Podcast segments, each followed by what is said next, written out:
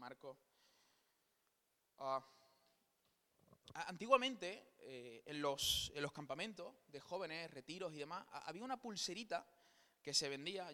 la mayoría de la gente aquí son, son, nuevos conversos, son personas que están conociendo al Señor eh, ahora, entonces quizás les suena raro un poco lo que estoy comentando, pero en los campamentos de jóvenes, antiguamente, era uno, cuando yo era más joven, diría yo unos 15, 14 años, ya hace mucho tiempo de eso, eh, había unas pulseritas que se vendían se regalaban incluso a los jóvenes con las iniciales en inglés de la frase o la pregunta ¿qué haría Jesús? ¿Hay alguien que se acuerda de eso?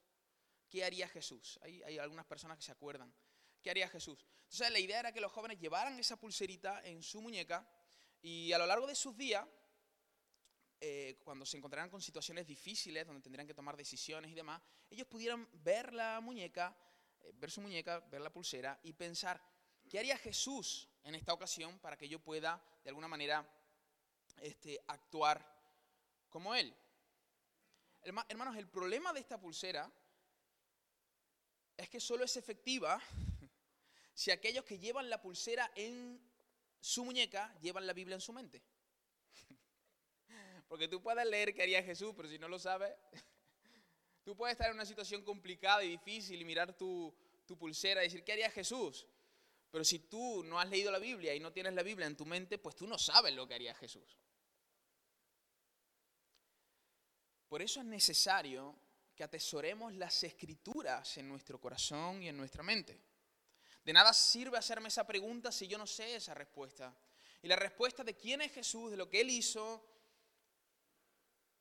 de los efectos de su obra, de su enseñanza, de su resurrección, están expuestos en la palabra de Dios, están en la palabra del Señor, están en la Biblia. Y es por eso que necesitamos exponernos a la palabra del Señor para creer en el Evangelio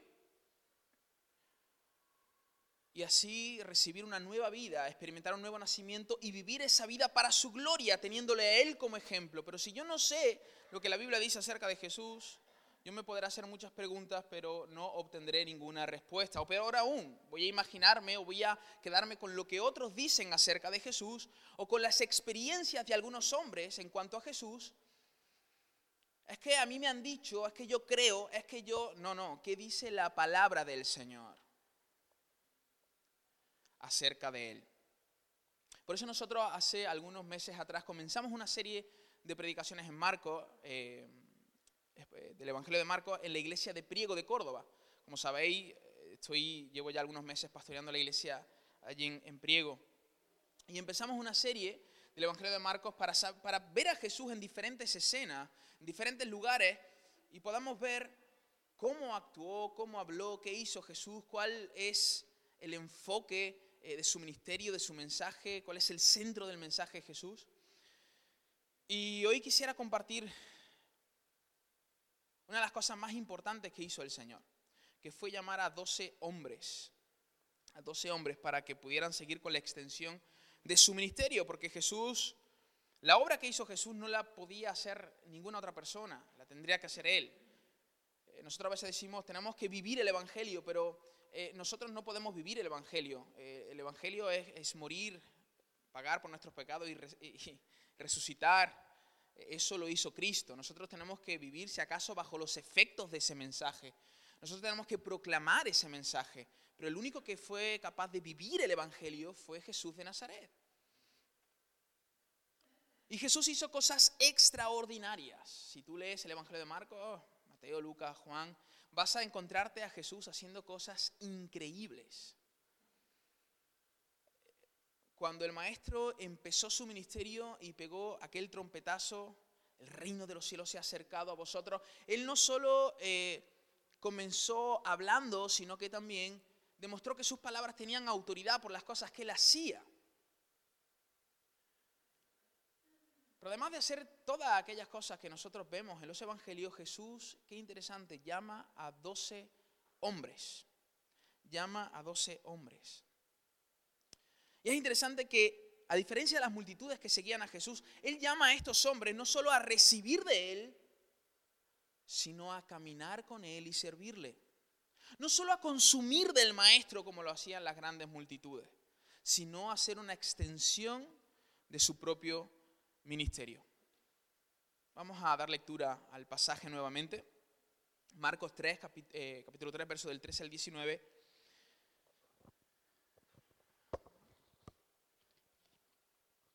Dice, ¿lo tenéis? Después subió al monte y llamó así a los que él quiso y vinieron a él. Y estableció a doce para que estuviesen con él y para enviarlos a predicar y que tuviesen autoridad para sanar enfermos y echar fuera demonios.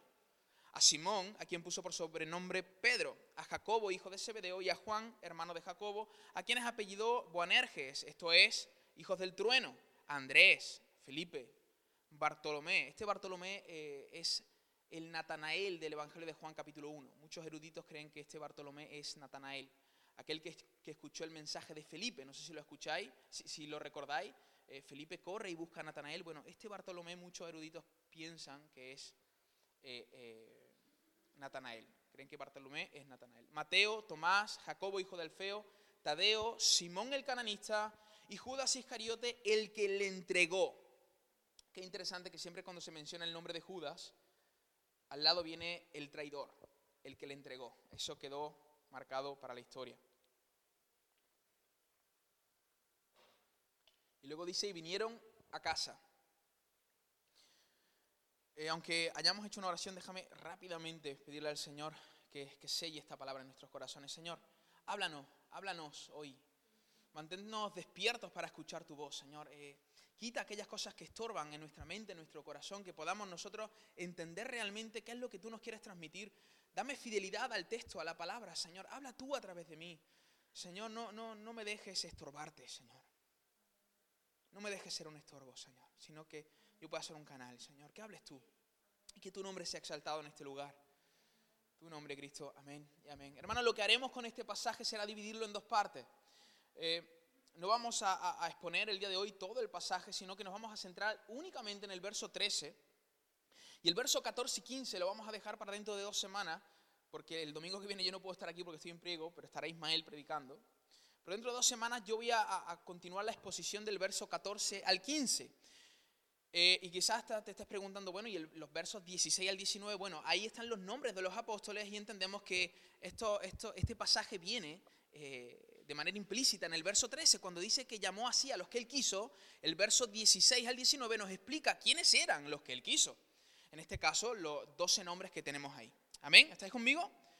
Y después subió al monte y llamó así a los que él quiso y vinieron a él. Este será el texto que vamos a estar exponiendo en esta mañana. Y, si alguien está tomando nota, por lo que sea, eh, me voy a centrar en, tres, en tres temas. En primer lugar, la importancia de la oración la importancia de la oración. En segundo lugar, un llamado celestial. Y en tercer lugar, una respuesta terrenal. ¿Estáis conmigo? La importancia de la oración, un llamado celestial y una respuesta terrenal. El verso 13 dice, después subió al monte. Hermanos, como decíamos antes, Jesús no solo hizo cosas extraordinarias, sino que también llamó a hombres ordinarios para más tarde convertirlos en hombres extraordinarios. Ningún hombre ordinario camina con Jesús y sigue siendo un hombre ordinario. Los hombres comunes y corrientes que comienzan a caminar con Jesús se convierten sí o sí en hombres extraordinarios.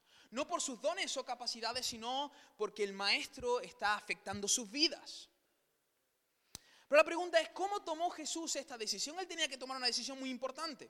Él sabía que iba a morir, iba a resucitar, iba a pagar por los pecados de muchos, pero este mensaje, la vida eterna que hay en Cristo, tendría que ser proclamado en los cuatro rincones de la tierra. ¿Cómo lo iba a hacer? Porque él iba a ascender al Padre. Bueno, él tenía que escoger a unos hombres para fundar su iglesia, para fundar su pueblo. Es una decisión muy importante la que va a tomar el Señor. ¿Cómo toma esta decisión? ¿Será que Él le, le hace un examen a los doce? Vamos a ver cuántos sabéis de Biblia.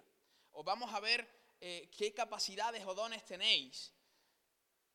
Jesús se va al monte. ¿Pero qué hace Jesús en un monte? ¿Por qué Jesús sube al monte? Hermanos, a través de los evangelios vemos que esta acción de ir al monte era literalmente un hábito para Jesús. Normalmente él subía al monte. Tenemos varios textos en las escrituras, quiero leértelo. Mateo 14, 23 dice, despedida la multitud, subió al monte a orar aparte. Y cuando llegó la noche, estaba allí solo. Lucas 9:28 dice, aconteció como ocho días después de estas palabras que tomó a Pedro, a Juan y Jacobo. Estos tres parece que siempre estaban muy cerquita del Señor. Interesante que luego son considerados columnas de la iglesia. Subió al monte a orar. Lucas 22, 39 al 40 dice, y saliendo se fue como solía. Fijaros, como solía. ¿Qué quiere decir eso? Como de costumbre. Era algo habitual para el Señor. Se fue como solía al monte de los olivos y sus discípulos le siguieron. Ahora, ¿qué hicieron allí en el monte de los olivos? Cuando llegó a aquel lugar les dijo, orad que no entréis en tentación. Entonces, subir al monte para Jesús era un hábito, pero no solo era un hábito, era un hábito de qué? De oración. Era un hábito que tenía que ver con la oración. Ahora, ¿por qué razón subía al monte? Mi intención no es que mañana te vayas a, una montañita de aquí de Puente Genil a orar. No es esa mi intención. Jesús se alejaba a los montes, a los lugares desiertos para hallar un tiempo de quietud, porque la gente lo, oprimía, le agobiaban. Había multitudes detrás de Jesús. Hermano, Jesús era un hombre muy famoso cuando él comenzó su ministerio. Él necesitaba tener tiempos de quietud con el Padre. Él necesitaba apartarse. Al menos eso es lo que nos cuenta Marcos en el capítulo 1, el verso 35 dice, levantándose muy de mañana, siendo aún muy oscuro, salió y se fue a un lugar desierto y allí oraba. Mira, Jesús comenzaba su ministerio a eso de las 8 de la mañana y terminaba a las 6 de la tarde, 7 de la tarde, cuando ya oscurecía. De sol a sol él estaba trabajando para el Padre y aún así tomaba un tiempo para estar a solas con su Padre. Nosotros decimos que estamos muy cansados, tenemos que trabajar. Ninguno de los que estáis aquí, ninguno, ninguno, trabajó más que Jesús. Ninguno, literalmente ninguno. Nadie. Se pateó todas las calles de Palestina de un lado a otro, sanando enfermos, echando fuera demonios, predicando el Evangelio. Y aún así tenía un tiempo para buscar al Padre. Y perdón, antes dicho, ninguno de los que estáis aquí Ninguno de los que estamos aquí, me incluyo a mí, ninguno de nosotros ha trabajado tanto como Jesús y él apartaba un tiempo para estar a solas con su Padre. Cuando Marco nos dice que Jesús subió al monte antes de escoger a los dos apóstoles, lo que nos está diciendo es que antes de tomar una decisión tan importante como la elección de los doce, Jesús se aparta a orar porque busca el consejo de su Padre. Ya, Nehemías, pero ahí dice que subió al monte. ¿Cómo sabes tú que, realmente fue al monte a orar? Bueno, eh, los evangelios sinópticos, Mateo, Marcos y Lucas, se pueden leer al mismo tiempo porque cuentan los mismos sucesos prácticamente.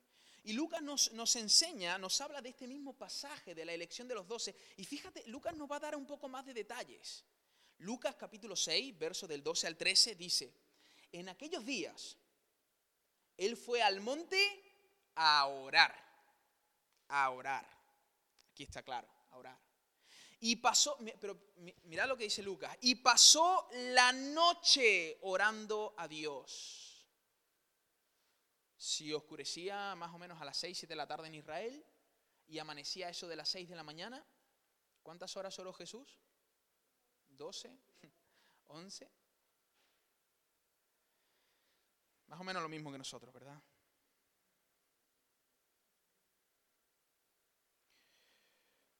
Hermanos, si Jesús siendo Dios, siendo Dios, porque Jesús tiene doble naturaleza. Sí, a lo mejor esto está sonando un poco raro, y si os suena raro, tendríais que venir a los estudios de teología sistemática los jueves, para que puedas aprender de las escrituras. Jesús tenía doble naturaleza, no era como nosotros. Nosotros tenemos una sola naturaleza. Él tenía doble naturaleza, una naturaleza divina y otra naturaleza humana. Por ende tenía dos voluntades que suene un poco esto raro y complicado de entender, no tengo tiempo para explicarlo aquí, pero os animo a que participéis de, los estudios los jueves. Tenía dos centros de voluntades, dos centros de conciencia. Una naturaleza divina y otra naturaleza humana. Y en su naturaleza humana Jesús no tenía pecado, a diferencia de nosotros que somos pecadores. Pero él siendo Dios, siendo Dios, sabiendo todas las cosas habidas y por haber, cuando vemos a Jesús ministrando en las calles de Palestina, dice que él conocía los corazones de los hombres. Él lo conocía absolutamente todo. Él sabía todas las cosas. Aún así, Él apartó un tiempo de oración para que en su humanidad, en su naturaleza divina, Jesús no tenía que aprender absolutamente nada, pero en su naturaleza humana, la Biblia nos enseña de manera clara que por lo que padeció aprendió obediencia. Jesús aprendió a hablar, aprendió a leer, aprendió a comunicarse en su naturaleza humana. Por lo tanto, en su naturaleza humana, él tenía que conocer el consejo de Dios y someterse a este consejo para poder tomar una decisión sabia. Ahora, si Jesús siendo Dios sube al monte para entender cuál es el consejo de Dios y para tomar una decisión, ¿cuánto más nosotros? que somos hombres finitos, con una naturaleza humana caída y que no conocemos ni una cuarta parte de las cosas que están a nuestro alrededor. ¿Cuánto más nosotros tendremos que depender de Dios en oración para tomar sabias y correctas decisiones? Ahora, ¿qué haces tú cuando tienes que tomar una decisión? ¿Qué haces? Esto lo sé yo, esto lo sé yo, yo, yo sé cómo va esto. Tomamos una actitud a veces mecánica y cómoda. No, dos más dos son cuatro, esto es así, no, no hace falta orar para esto. Esto es sencillo. Y no consultamos al Señor. Confiamos demasiado en nosotros mismos, siendo nosotros mismos hombres endebles, fallutos, que fallamos, torpes. Pero aún así ponemos nuestra confianza en nosotros porque somos muy mecánicos y somos muy cómodos. Es más, la persona que es mecánica y cómoda, incluso, incluso, fijaros, puede estar pasando por un momento difícil, que lo supere, pero jamás acudirá a la oración. La oración es el último recurso, o quizás ni siquiera es un recurso. Sus mejores oraciones pueden parecer incluso espirituales y doctrinales.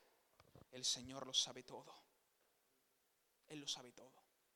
Como lo sabe todo, no tengo que orar. Dios tiene el control de todo, dicen, ¿no? No oran, pero dicen, Dios tiene el control de todo. Sí, Dios tiene el control de todo, pero parece ser que no es capaz de controlar una hora de tu vida en, oración. Pero Él tiene el control de todo. Así actúan los hombres cómodos y mecánicos. Luego está el hombre que se cree espiritual, que ora mucho y lee mucho la Biblia. Pero cuando alguien se acerca para decirle, ¿sabes qué? Esto que estás haciendo no está bien. A darle un consejo bíblico. Dice, no, no, no, no, no. Yo, tengo conexión directa con Dios. Eh, al igual que Jesús, yo solo escucho la voz del Padre. la diferencia es que Jesús tiene una naturaleza humana no pecaminosa. Y tú y yo estamos muy caídos. Tú y yo somos muy pecadores. Tú y yo, después del pecado, vemos borroso, escuchamos con interferencia. No hay cosa como yo tengo una conexión directa con Dios. Eso no existe.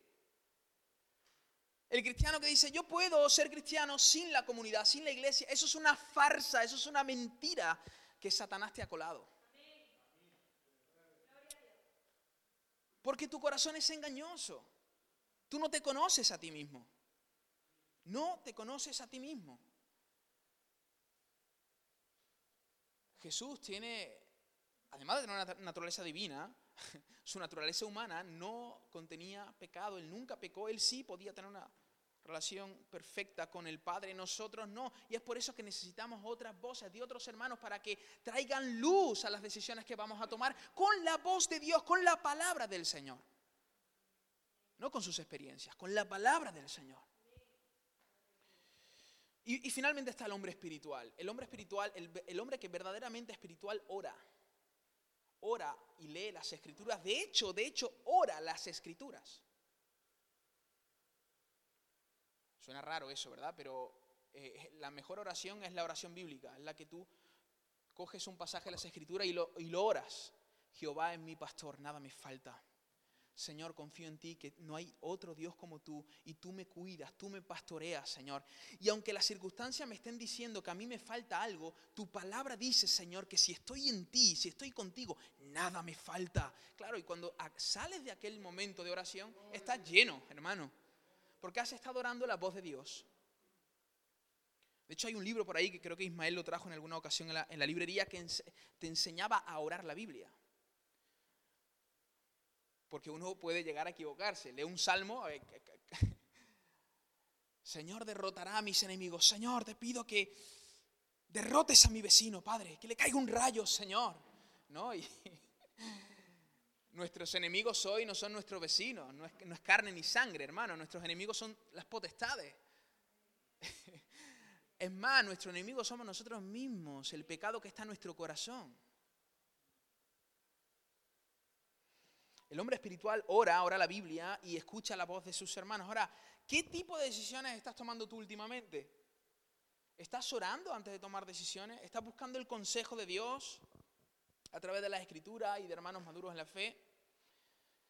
Hermanos, hay, decisiones que, pudiéramos tomar que pudieran parecer correctísimas, que no hieren ningún principio bíblico, pero quizás son decisiones que el Señor no aprueba.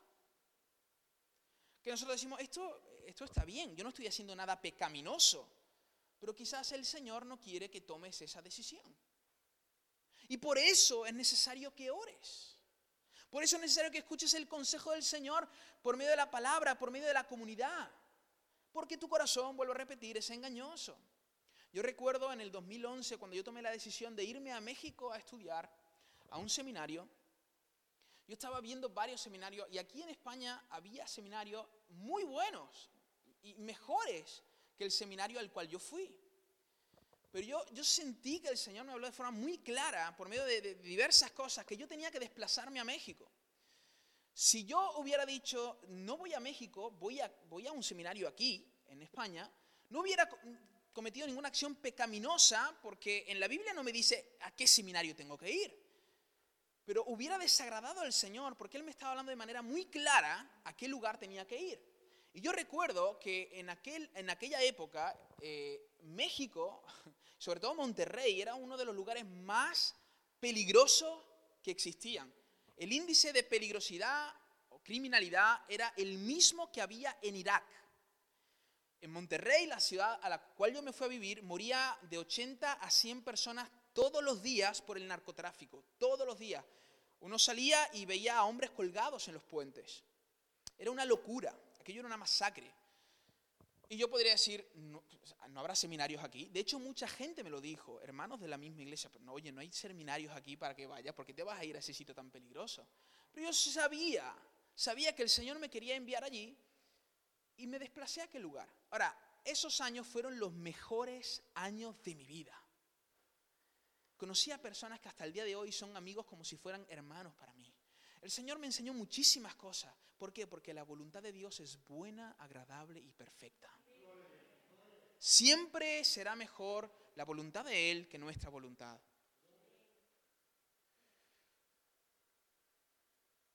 Bueno, así como Jesús buscó al Padre en oración para someter su vida y su ministerio a su voluntad, de la misma manera deberíamos actuar nosotros.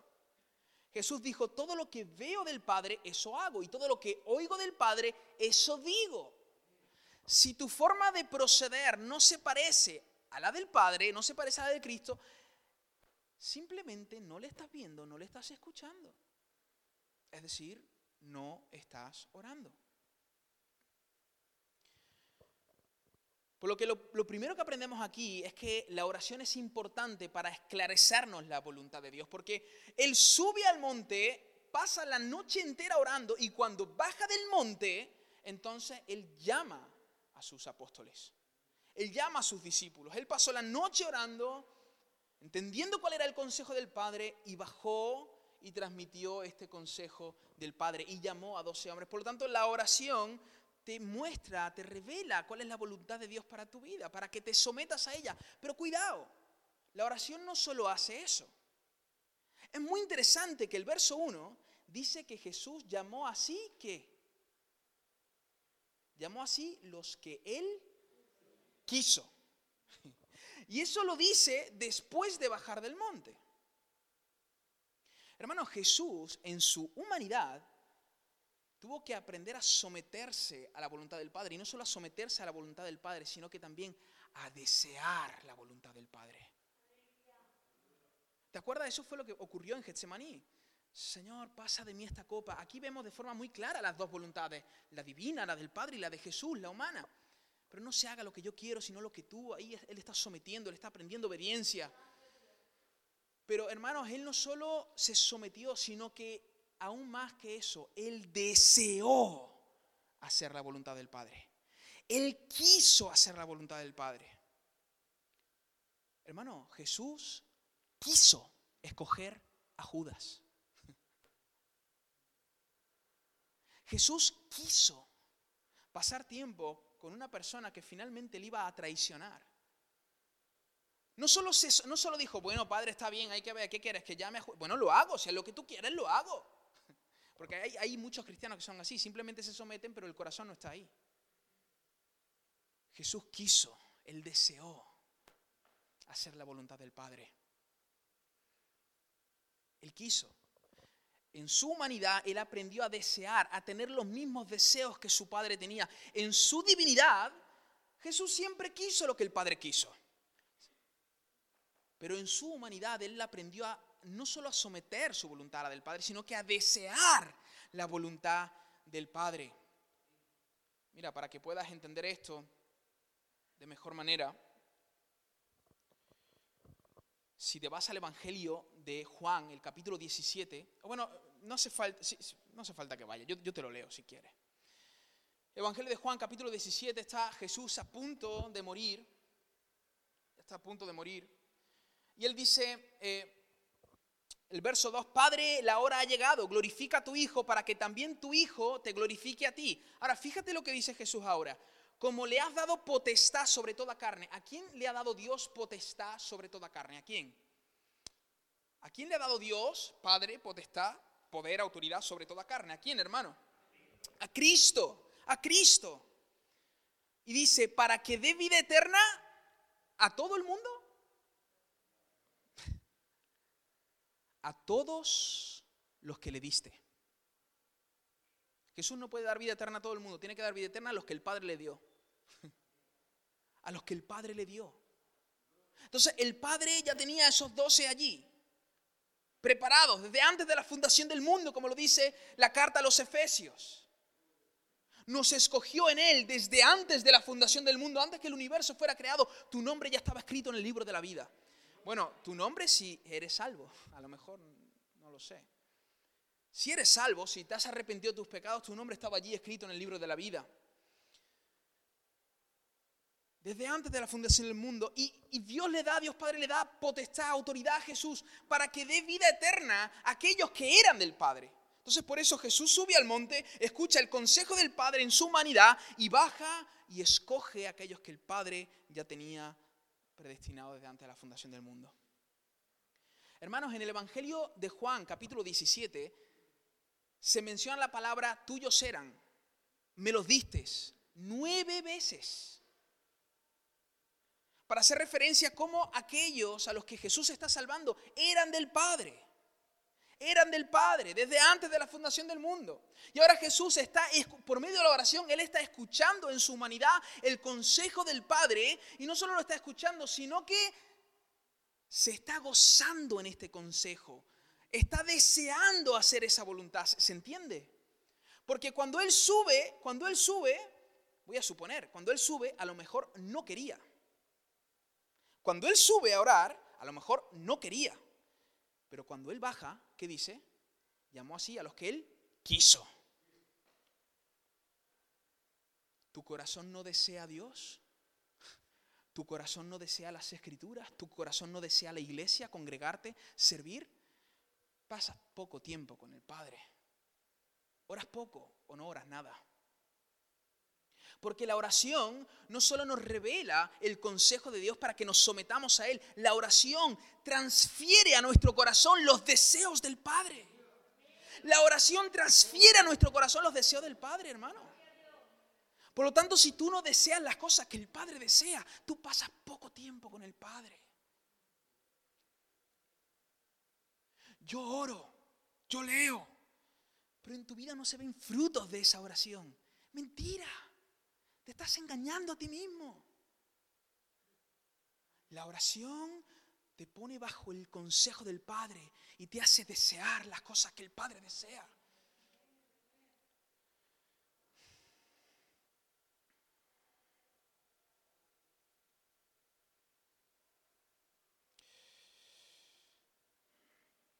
Queriendo ser muy repetitivo, pero, perdón, no queriendo ser muy repetitivo, pero sí un tanto incisivo. Si quieres desear hacer la voluntad de Dios, ora. ¿Quieres desear hacer la voluntad de Dios? Ora. Ora. Y mira que no sabes cuánto me cuesta amar a mi esposa. Ora. ¿Cuánto me cuesta servir a mi esposa? Ora. Mira, lloro dos veces, perdón, dos veces, dos horas al día. Estás orando mal, seguro. Seguro que estás orando mal. Grábate, grábate y escucha tu oración. A lo mejor solo te estás centrando en ti.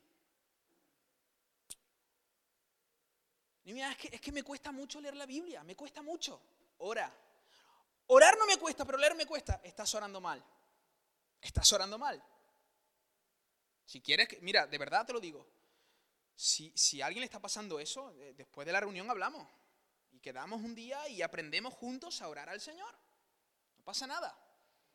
No hay deseos en el corazón, algo está, algo, no, estás con el Padre. El que está con el Padre, los deseos se transfieren. Ahora, eso, eso no, es, no es solo una transfusión, una al año, es todos los días, todos los días. ¿No tienes deseo por servir al Señor? ¿Ves a las multitudes y no te compadeces de ellas? Hermanos, tienes que orar. Tienes que orar más. Tienes que orar más. No tienes un vivo deseo por luchar en contra de la lujuria, de la pereza, de las adicciones. Ora. Ora. Ora.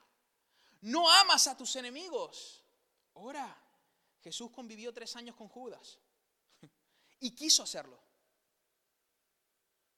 Quiso hacerlo. Quiso hacerlo.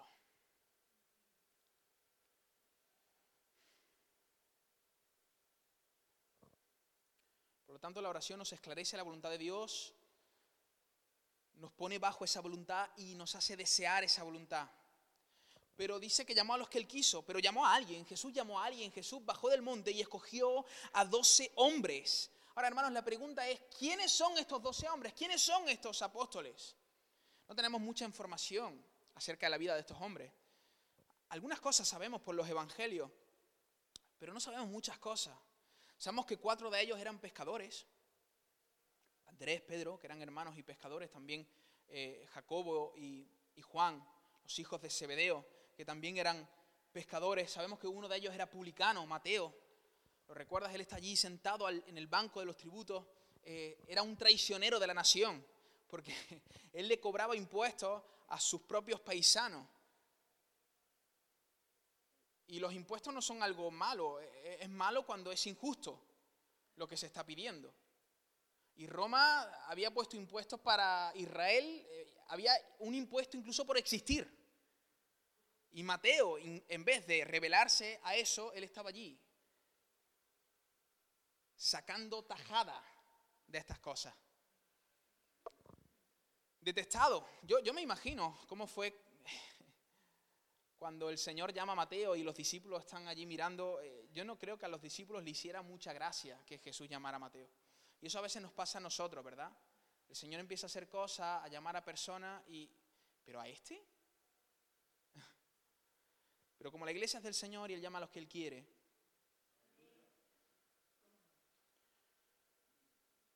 No tenemos mucha información. Tenemos también a, a Simón el Celote, que este hombre era un revolucionario. Él, fijaros, Jesús tuvo la capacidad de sentar a, Mateo y a Simón en una mesa. Simón quería todo lo contrario que Mateo. Simón iba en contra del imperialismo de Roma. Él era un independentista, fuera los romanos. Y el Señor tiene la capacidad de llamar a Mateo, llamar a Simón y sentarlos en la mesa. Y hacer que se amen. Esa, esa, esa, es la gloria del Señor en la iglesia. En la iglesia hay personas de diferentes etnias, estatus social, pero hay amor. Hay amor porque nos une Cristo. Si tú no eres capaz de sentarte en la mesa con otro hermano tuyo, Cristo no es tu especial tesoro.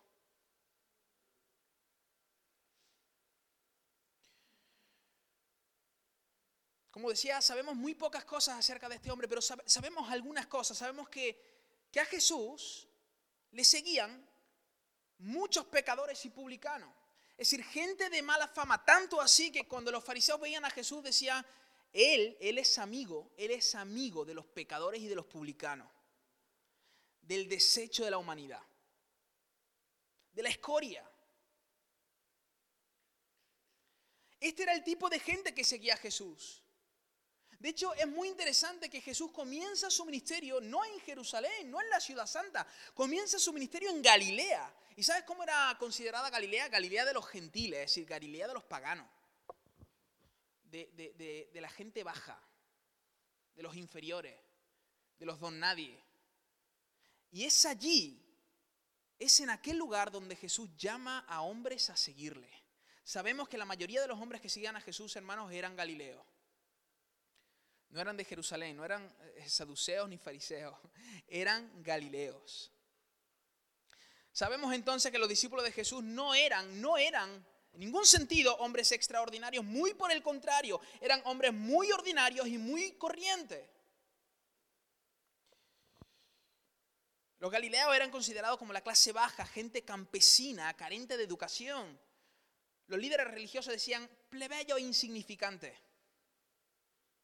Entonces nos damos cuenta que Jesús no los seleccionó porque hubieran sido más distinguidos o más talentosos que otros en Israel de aquel tiempo. Más bien, todo lo contrario. Ahora, mi pregunta es, sabiendo la clase de persona que está escogiendo Jesús, mi pregunta es, ¿por qué escoge Jesús esta clase de personas?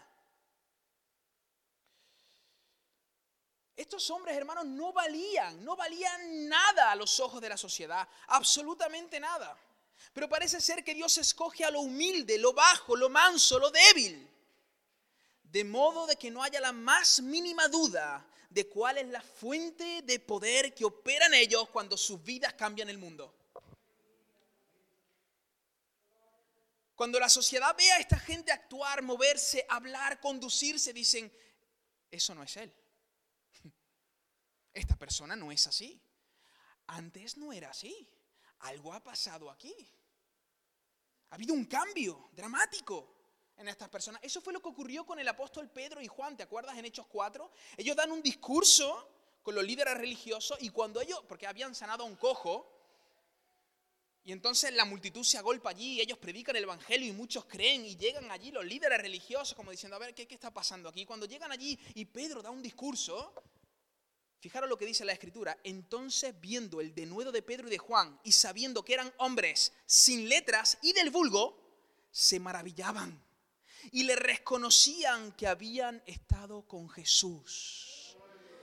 Hermano, mi pregunta para ti es, ¿reconoce la gente que estás con Jesús? ¿Reconoce la gente que pasas tiempo con Jesús? ¿Te pareces a Él?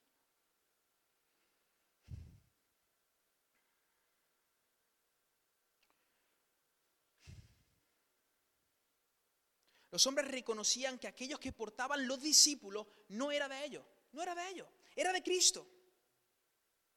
Y como decíamos antes, esa es la razón por la que Jesús escoge lo vil y lo menospreciable del mundo, para que no quede duda de que todo lo que fluye en ellos en realidad no proviene de ellos, sino que sobra única y exclusiva de Cristo.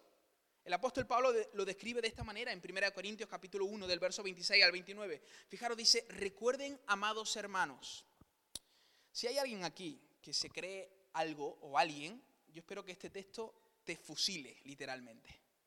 Recuerden, amados hermanos, que pocos de ustedes, pocos de ustedes eran sabios a los ojos del mundo, o poderosos o ricos cuando Dios los llamó. En cambio, Dios eligió lo que el mundo considera ridículo para avergonzar a los que se creen sabios. Y escogió cosas que no tienen poder para avergonzar a los poderosos. Dios escogió lo despreciado por el mundo, lo que se considera como nada, y lo usó para convertir en nada lo que el mundo considera importante. Como resultado, nadie puede jamás jactarse en la presencia de Dios. Nadie puede decir, yo, yo. Si estás en Cristo y dices, yo, dudo de que estés en Cristo. En definitiva, Dios escoge lo débil y lo menospreciado. ¿Para qué? ¿Para qué escoge el Señor esta clase de personas? ¿Con qué finalidad? ¿Con qué propósito? Para manifestar su gloria. Para que su gloria no la toque nadie, porque su gloria es suya. Para eso escoge este tipo de personas.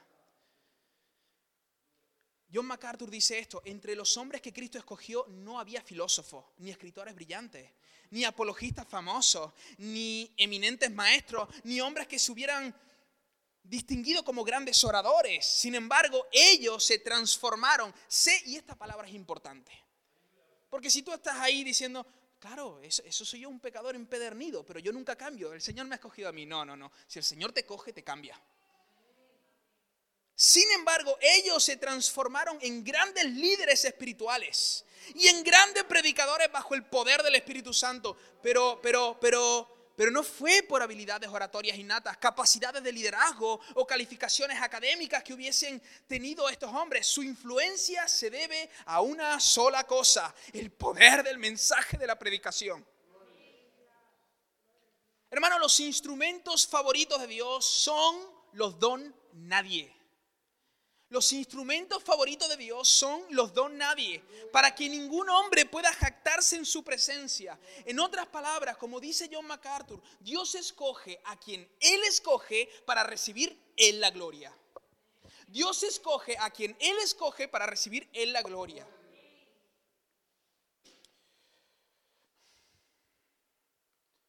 Hermanos, en definitiva, Jesús no vino a llamar a hombre justo. ¿Te crees justo? Posiblemente este no sea tu lugar. Él vino a llamar a pecadores para manifestar su justicia. Atención, manifestar su justicia en ellos. No vino a llamar a hombres fuertes, sino a débiles, para manifestar su fortaleza en ellos. Tampoco vino a llamar a los que se creen aptos, sino a los ineptos, para manifestar su sabiduría y poder en ellos, capacitándolos para toda buena obra. Ciertamente no somos los mejores, no. Pero el Señor nos escogió para salvarnos perfeccionarnos y manifestar su gloria en nosotros. Ciertamente no somos los mejores, pero deberíamos de estar mejorando. Hermano, si te miras hoy a ti mismo y te ves un pecador, te ves un inepto,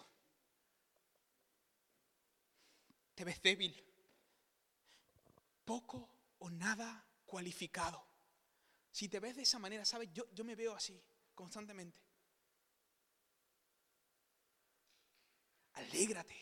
Alégrate porque eres el candidato perfecto para que el Señor te tome y manifieste su gloria a través de ti. Si te ves como un inepto, como alguien que no, que, no es muy, muy listo, es medio torpe. Ahora debes de reconocer, debes de reconocer tu debilidad y correr al que fortalece y capacita. Si no reconoces tu debilidad, entonces eres como los fariseos que querían ser justos. Y Jesús no vino, no vino por los justos, por aquellos que se creen justos y descansan en su propia justicia. Descansa en tu ¿Quieres descansar en tu propia justicia? Genial, perfecto, hazlo. Pero un día estarás delante de un Dios que es justo y yo quiero ver allí cómo va a ser tu justicia.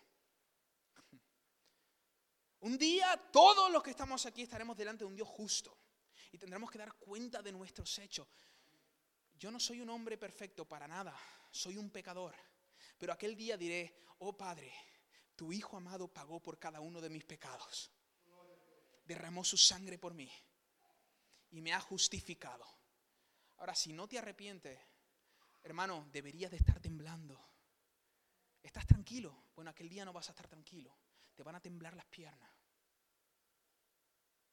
La Biblia dice que dura cosa es estar delante de un Dios airado.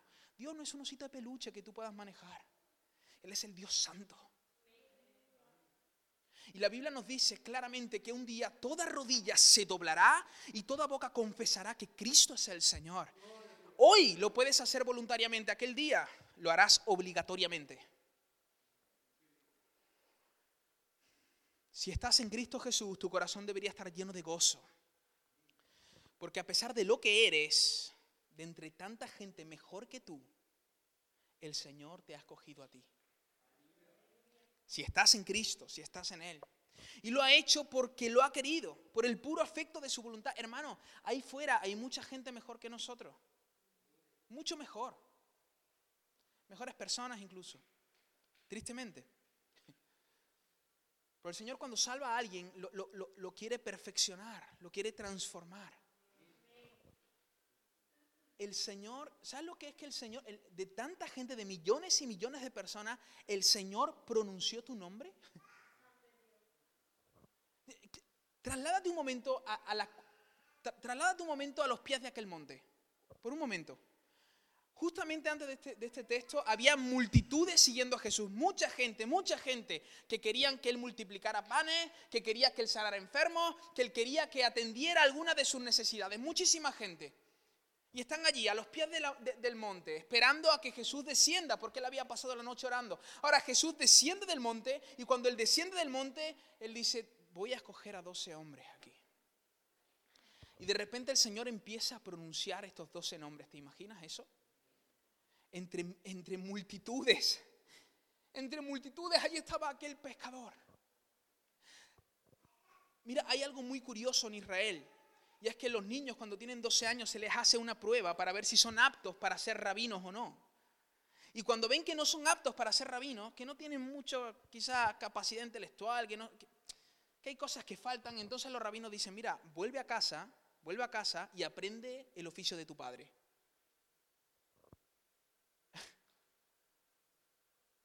Los discípulos de Jesús no habían dado la talla.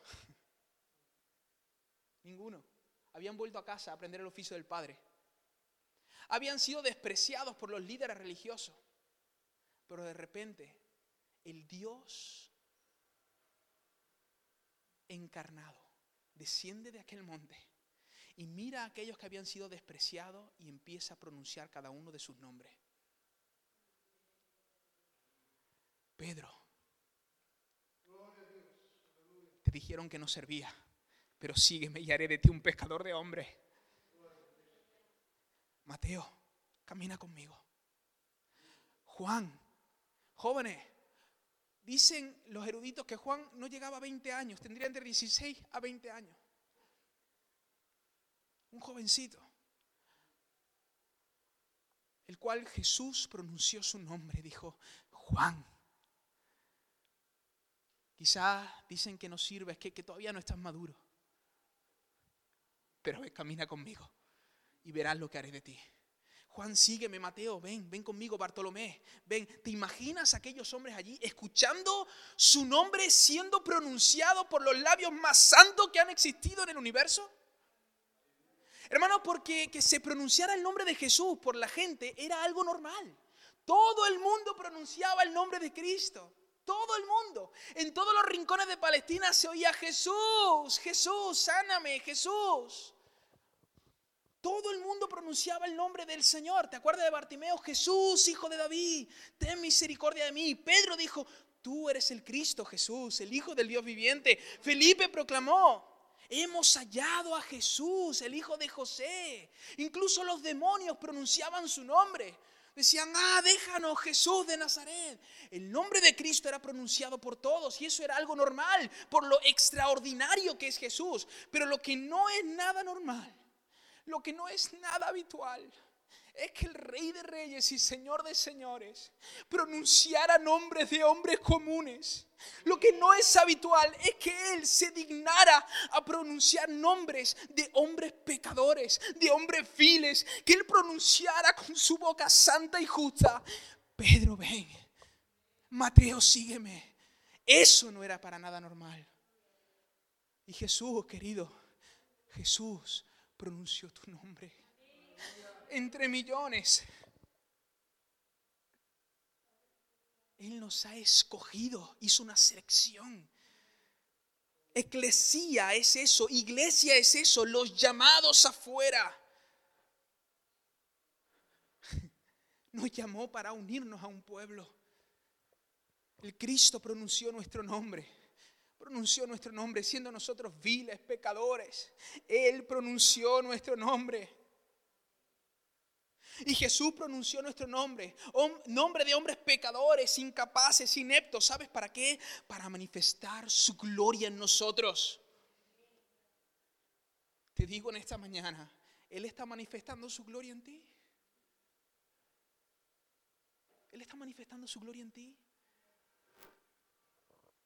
La gloria del Padre es el Hijo. Por eso dice Juan, y y vimos su gloria, gloria como la del unigénito Hijo de Dios. Por lo tanto, si Dios está manifestando su gloria en ti, tú debes de ser una copia de Cristo. Una copia de Cristo. No, el domingo aquí, ¿eh? No solamente aquí, el lunes, el martes, el miércoles, el jueves, el viernes, el sábado. ¿Te pareces a Él? Te dicen, oye, hay algo en ti que, no, no, no sé, hay algo, hay algo tan distinto, tan diferente. Oye, no, no puedo explicarlo, pero hay algo, hay algo en ti que brilla. J.C. Rail dice acerca de estos hombres, comunes y corrientes, pero que se convirtieron en nombres extraordinarios para la gloria de Dios. Dice, los nombres de unos cuantos pescadores judíos son conocidos y amados por millones de personas en todo el mundo, mientras que los nombres de muchos reyes y hombres ricos se han perdido y olvidado son aquellos que hacen bien a las almas, los que estarán en memoria eterna. Pero hermano, ¿sabes qué? No, no, no, no terminó ahí, no terminó ahí. No terminó ahí la cosa. Porque aquí hay una elección soberana de Dios, pero también hay una responsabilidad del hombre de responder, porque dijo, dijo llamó hacia los que él quiso, pero el texto sigue y dice que, y vinieron a él, respondieron una soberana elección, Dios escogiendo a hombres, pero estos hombres respondiendo, siendo responsables en su, en su llamado y diciendo, sí, te sigo. Ellos fueron a Jesús. ¿Sabes qué? Jesús aquí está llamando a gente. La pregunta es, ¿vas a responder? ¿Vas a responder? Jesús no está llamando a estos hombres para darles pan y peces, hermanos. No, no. Eso eran las multitudes. Jesús no está llamando a estos hombres para darles pan y peces aunque los alimentará con panes y peces. Los alimentará con panes y peces. ¿Estaban allí los discípulos cuando multiplicó los panes? Sí. ¿Comieron? Sí. Pero Jesús no los está llamando para eso. Jesús no está llamando a estos hombres para que sean espectadores de milagros extraordinarios. No lo está llamando para eso. Ese no es el propósito. Ahora, ¿verán milagros extraordinarios? Sí, estarán allí. Lo verán. Y lo verán, de hecho, desde primera fila. Pero no es el propósito del, del llamado del Señor. Porque por todas estas cosas las multitudes buscaban a Jesús, pero Jesús entresaca, entresaca a algunos de las multitudes para que se conviertan en verdaderos discípulos, para que experimenten la sanidad en su corazón, pero que luego también puedan sanar a otros. Para que sean servidos por Jesús, pero que luego también puedan servir a otros. Jesús no solo llama a recibir, Jesús también les llama a dar. Y precisamente eso es lo que vamos a ver dentro de dos semanas. Porque hizo un llamado concreto, primero a estar con Él, primero a estar con Él, a recibir de Él, a caminar de Él, pero después, justamente después, inmediatamente después, a predicar el Evangelio. Así que si tú no estás en estas dos cosas, querido, perdona que sea tan duro, pero no sé, o, o el Señor no ha pronunciado tu nombre todavía o tú no estás respondiendo a su llamado. Así de sencillo. ¿Cómo sé si verdaderamente estoy respondiendo al llamado del Señor? Hermano, los que están respondiendo al llamado del Señor no son meros consumistas. Los que responden al llamado del Señor no son parte de las multitudes que solo están allí para el espectáculo, para el pan y los peces, para los milagros, para recibir. Dame, dame. No, no, no, no. No son meros consumistas, no. Son íntimos y son siervos.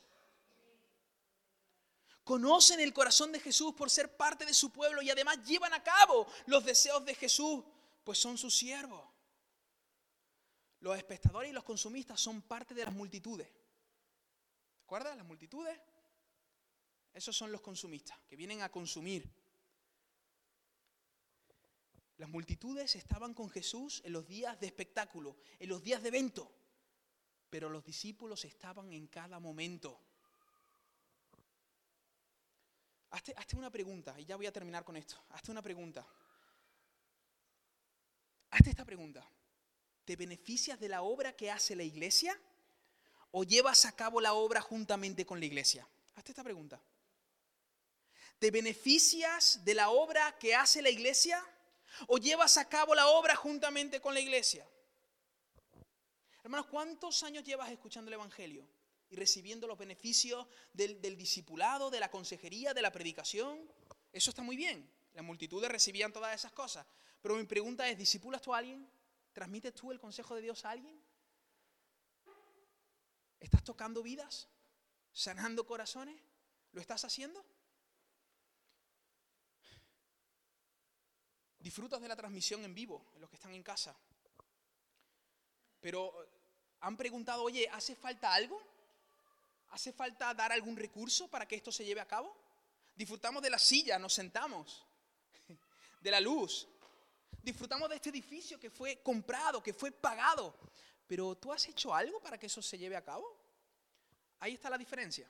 ¿Te das cuenta? Disfruta de la asistencia pastoral, del consejo, de los ministros que hay en esta congregación. Pero ¿oras por ellos? ¿Tienes parte en su sustento? Si quieres saber de qué parte eres, basta con que te responda a estas preguntas. Los hermanos, los que son parte de la iglesia, no solo disfrutan de los beneficios de la iglesia, sino que se comprometen con la iglesia y se sacrifican por la iglesia. Las multitudes están para el disfrute y el consumismo. Los discípulos, además de eso, los discípulos disfrutan y más que la multitud. Pero los discípulos, además de eso, están también para el compromiso y el sacrificio. ¿Quieres saber si eres parte de estos que ha llamado el Señor? ¿Qué compromiso tienes con la iglesia? Porque mira, no existe tal cosa. Yo estoy comprometido con Cristo, pero con la iglesia no. Eh, una vez escuché una, ilustración de un pastor que me gustó mucho y la voy a, a reproducir aquí. Si alguien a mí me dijera, Nemías, tú me caes genial, me encanta pasar tiempo contigo, te amo, tío, de verdad, pero tu esposa... Así que si te parece bien, quedamos nosotros de vez en cuando pero yo con tu esposa no quiero cuenta. ¿Sabes lo que le digo a ese hombre? a mí no me va el pelo en tu vida. Si no amas a mi esposa, a mí no me amas tampoco. Me da exactamente igual. Porque ella es, ella es una conmigo. Con Cristo pasa exactamente lo mismo. ¿Quién es la esposa de Cristo, hermano? No existe tal cosa como estar comprometido con Cristo y no estar comprometido con la iglesia. Cuando Pablo estaba detrás de la iglesia, Jesús no le dijo, Pablo, Pablo, ¿por qué, me, ¿por qué persigues a la iglesia? ¿Jesús dice eso? No, Jesús dice, ¿por qué me persigues a mí? Porque Cristo y la iglesia son un mismo cuerpo. No existe tal cosa como estar comprometido con Cristo y no estar comprometido con la iglesia. Hay multitudes y hay discípulos. Las multitudes están para el consumismo y el disfrute. Y te puedes estirar así toda la vida. Es una decisión que tienes que tomar tú. Pero los discípulos han escuchado su nombre siendo pronunciado por el maestro y dicen sí. Y dicen yo quiero, yo quiero comprometerme. Yo quiero dar mi vida en sacrificio a la obra del Señor. Quiero disponer mis dones, mis habilidades. Hermanos, no todos vamos a hacer lo mismo dentro del cuerpo. Dios ha dado dones distintos a la iglesia, habilidades distintas a la iglesia. Pero lo, que el Señor quiere es que cada uno podamos darnos al Señor, a la iglesia y a la sociedad. ¿De, de qué parte eres? ¿De las multitudes o de los discípulos? El Señor no solo llamó aquel día a esos doce hombres, Aquellos doce hombres tuvieron un llamado específico. Pero el Señor también está, llamando hoy, hoy, a hombres y mujeres, a jóvenes, adolescentes, ancianos. Está llamándoles a comprometerse con su causa, a dar un paso más y no quedarse, no quedarse en el consumismo, simplemente recibir, sino que puedan dar. Y sabes qué, para mí no hay tal cosa como un cristiano que no se sacrifica. E, eso es, es algo... eh, vale, si tú quieres llamarte cristiano, llámate así, pero un cristiano que no se sacrifica, eh, un cristiano que, que no manifiesta a Cristo, no es un cristiano. Es alguien que viene a la iglesia, que se sienta, que... Pero no es un cristiano, no, no lo es. El nacido de Dios, el nacido de Dios, el que ha nacido de nuevo, está ahí, expuesto en la presencia del Señor. Está, no, no estoy diciendo que seamos perfectos, no, pero estamos, como leíamos antes, siendo perfeccionados. Estamos mejorando. Estamos recibiendo la instrucción. Estamos recibiendo el consejo. Estamos dando paso. Estamos manifestando la gloria de Dios al mundo. Hermano, la iglesia es la representante de Cristo en la tierra. No es el Papa, es la iglesia. La iglesia del Señor representa a Cristo, a Cristo. Por eso nosotros cuando bautizamos a alguien queremos ver si realmente esa confesión de fe es genuina, es verdadera. Si ha nacido de nuevo de verdad. Si hay un corazón inclinado al Señor. Porque si no lo hay, pues no te vamos a bautizar. Tú necesitas conocer a Cristo. Y transformación no, no, no, es lo mismo que perfección. Uno nace de nuevo y empieza a caminar. Hay un corazón tierno. Estás luchando con muchas cosas, pero tú estás ahí. Tú quieres agradar al Señor. Cuando llega el consejo, tú dices, ay, es verdad, tengo que cambiar esto. Hermano, ayúdame. Hermano, yo estoy luchando con un montón de cosas también, pero estamos en ese camino. Estamos juntos. ¿Me explico? Entonces, la iglesia tiene que lucir radiante ahí fuera manifestar la gloria de Cristo al mundo. Jesús escogió a aquellos doce hombres para que le representaran. Y hoy el Señor te hace un llamado a ti, un llamado de discipulado a ti. Si, si, mira, si todavía no has creído en el Evangelio, si hay alguien aquí que no ha creído en el Evangelio, que no ha creído en el Evangelio, pero hoy, hoy se arrepiente de su pecado, confiesa fe en el Señor y se rinde si hoy has escuchado al Señor llamarle, llamarle por su nombre, si mientras estaba predicando tu corazón estaba, estabas escuchando la voz del Señor, ríndete hoy a Él. Te llamo para, para a, a un discipulado serio, a una vida cristiana seria, a un compromiso serio, serio con el Señor. Y si es así, queremos orar por ti. Queremos orar por ti. Queremos orar por ti. Si hay alguien aquí que quizá se, ve como un cristiano, pero se ve como un cristiano apático, que ha dejado que las mentiras del enemigo le engañen, que su vida espiritual ha ido menguando, que es muy consciente que consume de la iglesia, pero no aporta a la iglesia, que no se está sacrificando por la iglesia, que no está disponiendo sus dones, sus recursos, su tiempo que quiere, pero, pero entiende que no lo está haciendo, pero dice, yo quiero. Yo quiero comprometerme con el Señor, yo quiero comprometerme con su causa porque Él ha mencionado mi nombre. Y yo quiero, también quiero orar por ti, también quiero orar por ti. Ahora, te voy a invitar que pases aquí delante para que oremos por ti. Si hubiera alguien que, quiera tener este compromiso con el Señor. Ahora, Toma conciencia de esto, esto es algo serio. Yo, yo quiero, Nehemías, yo quiero ser un discípulo. Eso no significa que vayas a cambiar de la noche a la mañana, pero eso significa que el Señor va a ir perfeccionando su obra en ti, poco a poco. Y lo va a hacer por medio de su palabra, lo va a hacer por medio de la iglesia. Así que si hubiera alguien aquí eh, que, no, que no te dé vergüenza, pasa, queremos orar por ti, bendecir tu vida. Si hay alguien así, hermano, te invito a que pase. Te invito a que pases aquí, si hubiera.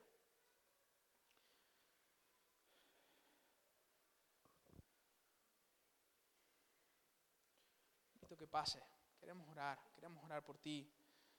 Si, si hoy has sentido la voz del Señor llamando tu nombre, mencionando tu nombre, y tú hoy quieres compromiso serio con el Señor. El Señor estará ahí contigo, caminando contigo. ¿Sabes qué?